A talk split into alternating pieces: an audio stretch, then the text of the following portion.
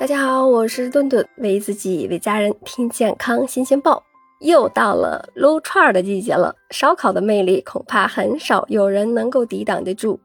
滋滋作响的烤肉，再加上冰凉可口的啤酒饮料，光是想想都过瘾。那别提再吃上一顿了。虽然大家可能都知道烧烤吃多了不好，但是知道是知道啊，那过后还是会去的。但是呢？顿顿可以提供一些吃烧烤的小技巧，让你吃得更放心、更踏实。首先，那我们都知道这个烧烤为什么好吃吗？其实并不是因为吃的是肉，而是因为有木炭和烟的熏烤。烧烤主要是炭烤和电烤两种方式，它们最大的区别就是用木炭在明火上烤，会结合食物带来的丰富的风味的物质。而呢，用电烤出来的食物呢，就会少了很多。经常有人说电烤出来的肉没有灵魂，那有些吃货甚至认为，一些连锁烧烤店做的电烤串只是披着烧烤外衣的小炒肉。想吃最地道、最带劲儿的烧烤，还得去那些烟熏火燎的小摊儿。那回想一下小时候总是路过的路边小摊儿。老板总是握着一把肉串，在这个炭火上翻来覆去的烤。当肉里的油脂滴在炭火的时候呀，就会滋啦一声，然后升起一股白烟。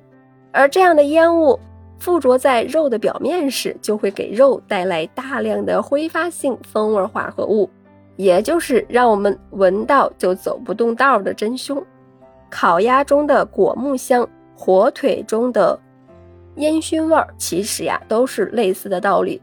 用电热把食物烤熟的过程中，因为没有了炭和火，没有办法生成烟，就会缺乏这种碳烤风味的物质。那不过，那都说呀，常吃烧烤会致癌，那这种风险有多大？现代营养学研究认为呀，从营养、防癌和食品卫生的角度来讲，吃烧烤食物呢，应当适可而止。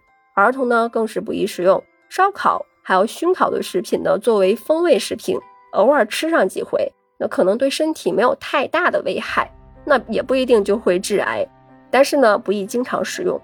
有一些地区的居民呀，长期食用熏烤食品的习惯，那长此以往的使用呢，那便会增加熏烤食物的致癌的风险。那在一九六六年，医学家发现呀。世居冰岛的居民癌症死亡率为十万分之一百二十五点五，那占癌症总死亡总数的百分之五十以上，居世界第三位。有过一项调查研究，那长期吃熏制食物人群当中呀，消化道癌症的死亡率是十万分之一百二。那似乎消化道癌症和皮肤癌症的死亡率呢是十万分之九十六。那其他恶性肿瘤的死亡率是十万分之一百零二，没有吃熏制食品人群中，死亡率分别是十万分之三十八、十万分之三十五、十万分之七十五。那这些事实说明，常吃熏制制品可能是某些癌症的病因或者是诱因。其中呀，跟这个熏烤制品关系最密切的就是胃癌和肠癌。还有一点，这个烧烤和熏烤食物时呢，食物中的维生素就被大量的被破坏了，包括这个脂肪、蛋白质、氨基酸呀，也会发生变化而受到损失。同时呀，还会产生二氧化碳、二氧化硫、二氧化氮等一些有害气体和灰尘。因此呢，劝大家呀，少吃烧烤、熏烤的食物为好。那大家。可能会给顿顿出个难题，又想吃烧烤，我又不想得癌，有什么办法吗？大家可以听下面的这些小方法。那第一呢，不能烤太久。食物烤制过程中，由于这个温度高、时间久，会使维生素、蛋白质加快分解，以至于营养丢失。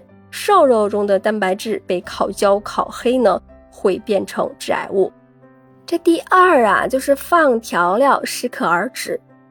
很多人觉得吃烧烤时呀，要配上大量的调味料才够爽，它的结果可能会造成牙龈出血、口腔溃疡、胃黏膜损伤、脸上长痘痘。研究发现，用大蒜汁来腌制烧烤的食品，尤其是肉类，那可以减少烧烤时致癌物质的释放。而且呢，生吃大蒜汁还有杀菌的作用，夏天呢可以适当的多吃，也有好处。那第三点就是少吃肥肉。实际上，烧烤的肉类越肥，脂肪越多，那产生的致癌物呢就越多。而这个烤焦的肉皮所含的这个致癌物要高于肉质了。除了上面介绍的三点关于吃烧烤的注意事项，那吃腌制的、熏制的时候呢，这个也要注意这些。首先呢，咸肉、香肠等一些肉制品，在食用时候呀，应弃去它这汤汁儿。那尽量呢不要用油煎烹调，同时呢可以搭配新鲜蔬菜水果补充维 C，那可以这个阻断亚硝胺的形成。再一个呀，咸鱼食用前呢最好用水煮或者是蒸为宜，那汤汁呢也要去掉，然后呢用水煮、日照、热水洗涤等方法就可以去除腌菜中的部分的致癌物。再一个就是虾皮、虾米。在使用前呢，最好用水煮之后再食用，或者直接在太阳下暴晒三到六个小时，也可以降低致癌物的含量。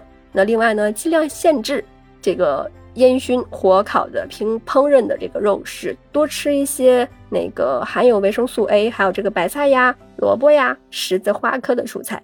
最后呀，一定不要吃这个发霉的食物，因为不吃才能远离黄曲霉素。